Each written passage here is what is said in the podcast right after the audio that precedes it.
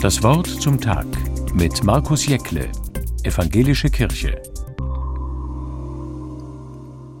John war Engländer und ein unglaublich feinsinniger, liebenswerter Mensch. Ich habe ihn während eines Jobs in meiner Studentenzeit kennengelernt. Wir haben zusammen in Heidelberg einen Laden renoviert, den Boden neu gefliest, eine Zwischenwand eingezogen, Wände verputzt und gestrichen, Stuck an der Decke angebracht, eine Theke montiert. Alles, was bei einer Renovierung eben zu machen ist. Well done, pflegte er immer zu sagen, gut gemacht, wenn uns etwas gut gelungen war. In den Arbeitspausen sind wir uns näher gekommen. Er hat von sich erzählt, mit zwölf Jahren war er wegen seines gewalttätigen Vaters von zu Hause fortgelaufen und seitdem auf der Straße. Hat sich so durchgeschlagen, bis nach Italien und Spanien immer wieder auf Baustellen gearbeitet. In Italien hat er auch seine Frau kennengelernt, die wie er auf der Straße gelebt hat.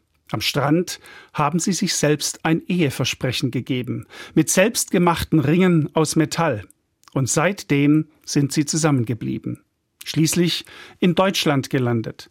Über die Diakonie haben sie eine kleine Wohnung bekommen und haben, obwohl sie beide schon Ende 40 waren, damals Arbeit gefunden. John hat immer gelacht vor Glück, wenn er davon erzählt hat, dass sie nun nicht mehr auf der Straße leben müssen, eine Wohnung und sogar ein Einkommen hatten. Auch sein Alkoholproblem hat er in den Griff bekommen. An ihn muss ich oft denken, wenn ich lese und höre, dass in Politik und Gesellschaft zunehmend pauschal von Sozialschmarotzern, Betrügern und Kriminellen die Rede ist, wenn es um Bedürftige, Sozialhilfeempfänger und Migranten geht.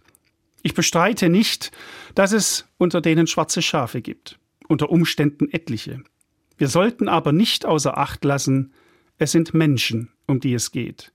Pauschale Vorverurteilungen lassen diesen Blick der Mitmenschlichkeit nicht mehr zu. Ich befürchte aber, wenn wir aufhören, den Menschen zu sehen, wird unsere Gesellschaft, wird unsere Welt immer unmenschlicher. John hat damals eine Chance erhalten, auch wenn seine Biografie sein Alkoholproblem offen gelassen hat, ob er sie würde nutzen können. Aber er hat die Möglichkeit auf ein Zuhause bekommen und dann auch auf Arbeit und ein eigenes Einkommen. Und John hat diese Möglichkeit ergriffen und konnte dadurch sein Leben ändern. Well done, habe ich damals zu ihm gesagt, und wir haben fröhlich zusammen gelacht. Markus Jäckle, Speyer, Evangelische Kirche.